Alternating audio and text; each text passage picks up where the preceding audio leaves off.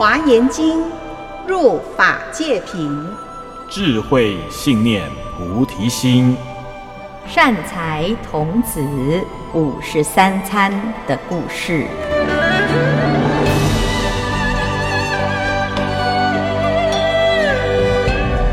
各位听众朋友，大家好，我是建辉法师。我们今天继续来听善财童子五十三参的故事。善财童子经过无上圣长者的介绍，一路南行，来到了舒那国，来找比丘尼。这位比丘尼名字叫狮子平生。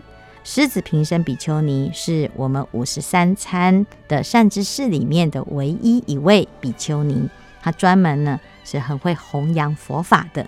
善财童子来到了这个国家，要找这位比丘尼，所有的人都告诉他，比丘尼在圣光王所布施的日光园中说法，在这个地方呢，大众啊都听过他说法。说法利益无量的人天，一切众生都非常肯定而且尊敬这位比丘尼。善财童子呢，就到了这个园里面来请法，见到这个园林啊，有一棵大树，叫做满月大树。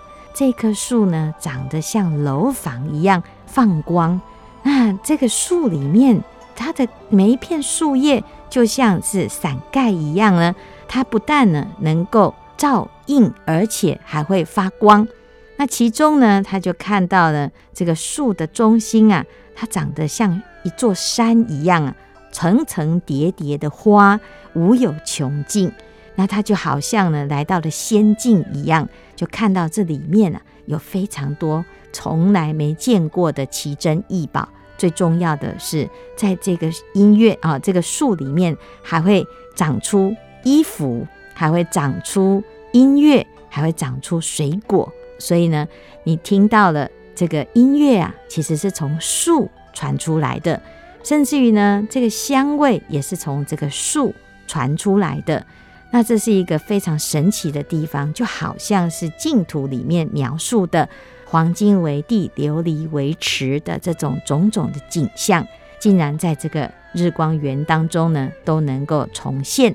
善财童子呢，看到了这个园林啊，这么的舒服，然后呢，他就一直在想，能够见到比丘尼啊，真的是就像是见到阿弥陀佛一样，见到佛陀一样的殊胜，非常的难得。那果然呢，他升起这种无数的这种渴望的心的时候呢，他就听到了远远的就传来了比丘尼的法音，那他就顺着这个法音呢。一直不断的来走过去，啊，看到了比丘尼的相貌。比丘尼坐在这个宝树下的大狮子座上，他非常的庄严，长得很像一尊佛，啊，那身相端严，威仪极尽。那这个里面呢，诶，我们从来呀、都好像是见到佛啊，见到法师啊，他升起的是一个很殊胜的恭敬之心啊。那善财童子呢，就见到比丘尼坐在法座上，正在为大众说法，而且他说的法呢是非常殊胜的，专门说菩萨的实地的法门。那听者呢有哪一些呢？有天人啊，天王，还有这他方世界的菩萨。乃至于龙啊，天龙八部这个护法也都在这个地方听法。比丘尼说法的时候呢，他会依据各种不同属性的为他说不同的法门。所以比丘尼所说的法呢，啊，就是专门来启发大众的菩提心，希望大家呢都能够在自己的岗位上可以发菩萨的心肠，可以修菩萨之行。好，那甚至于呢，说的这个法门呢、会随着不同的程度来为他们啊来提升。所以初发心的菩萨呢，比丘尼就为他们说初地的法门；二地的菩萨啊，比丘尼就为他们说离垢的法门；三地的菩萨呢，比丘尼就为他们说发光地的法门；四地的菩萨。比丘尼就为他们说生一切智的法门。到五地到六地，乃至于到佛的这种程度呢，比丘尼也可以因应他的根性而来为他演说妙法。善财童子呢，就看到这一切的不同的哦大众呢，都能够在这个地方呢听闻妙法，而且呢，在听了之后都有所提升，有所受益。那他就觉得这个法门实在太殊胜了。他向狮子平生比丘尼请法。他说：“这是一个什么法门？”狮子平生比丘尼呢就说：“啊，这是一个叫做普眼舍得般若波罗蜜门。普眼指的就是就像眼睛一样，可以观照十方。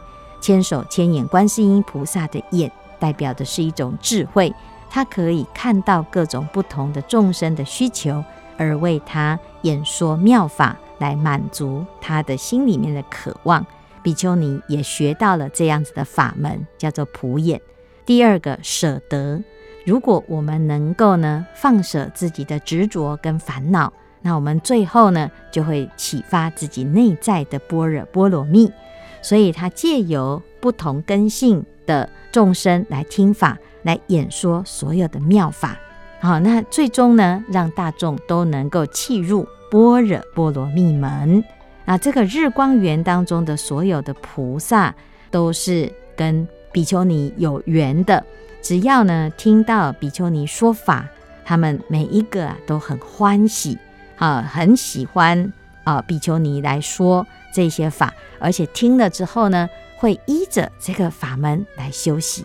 所以善财童子呢就见到狮子平生比丘尼的这个园林这么的庄严，好，狮子座上这么的。这个威严，然后呢，看到了大众都这么精进，好，他看到了比丘尼这么庄严，这么慈悲，又这么的有智慧，好，他就呢非常的欢喜，好，他就想，我一定呢要来表达我最高的敬意。怎样叫最高敬意？就是又绕无量百千匝，哦，就在这个地方呢绕佛无量匝来表达他的敬意。所以有时候呢，我们去看到佛塔。哦，我们要怎么样表达我们对佛陀的敬意呢？就是呢，绕塔三匝。那绕塔三匝呢，代表的是多哦。那如果我们能够绕无量匝，当然是最殊胜的。这时候呢，比丘尼看到了善财童子的这个行为，他这时候就放光明，普照园林当中的大众。善财童子就看到他自己呀、还有园林当中的所有的树啊。也通通呢，就跟着他呢，在绕这个比丘尼，所以我们会看到这个园林里面的所有的一切的这个大众啊，包括这个树都开始动起来了，好，右旋便形成了一种右旋的一种状态啊。围绕完毕之后呢，善财童子呢非常的欢喜，他就请法，他说：“比丘尼呀，您修的是什么样子的殊胜的法？”比丘尼就说呢，我得到一个成就一切智的解脱法门。这个解脱法门呢是非常不简单的，只要入了这个境界啊，就可以有无量的智慧衍生，衍生出来，你就可以像刚才这样子来说所有的佛法，不管你是什么程度的。我现在是比丘尼身，我现在是。这一地的菩萨，可是我可以说比我还要高深的佛法，这是一切智解脱的这个法门的殊胜。那这个法门呢，其实最主要的是不是我们自己靠自己的实力，或者是靠自己的经验来说法，而是呢，当我面对不同的众生的时候，我是站在对方的角度讲他需要的法，而不是站在我的角度。啊，自己呢自说自话，那有这样子的智慧呢，是怎么修来的呢？其实你就只要发广大的心，相信佛陀给你无量无边的智慧，而且这种智慧呢是本来就具足的，只是我们不知道怎么去启发它。啊，就是想说我们啊每一个人的所知有限，那当我们始终都局限在自己的所知，你的确是没有办法启发。无量的智慧，所以我们要放下自己的执着，好乃至于呢，跟佛菩萨的智慧相接轨，那这时候呢，你就会知道这个法门的殊胜啊，就会展现无穷无尽的妙用。这个叫做无一切智解脱。我们在学佛的时候呢，其实我们常常呢，很多人都会说：“哎呀，我都自己都看不懂佛法。”哈，因为佛法呢，其实不是用你的懂来懂的，而是要放下我们自己的意识心，然后慢慢的去体会，乃至于呢，去契悟佛的智慧。那这时候呢，我们开启了佛的智慧，最后你就会发现，原来呢，智慧不假外求，不是训练某一种技巧你就能够懂，而是放下我们的执着跟妄想。那这是比丘尼的法门。这比丘尼呢，讲完了之后呢，他说：“我再介绍你一个啊国家，叫做险难国。这个国家里面呢，有一个女人叫做婆须密多女，你去找她，她会教你。”非常殊胜的法门，善财童子听到了这个教诲之后呢，辞退一路南行，来寻找婆须密多女。我们下一次再来介绍婆须密多女的故事。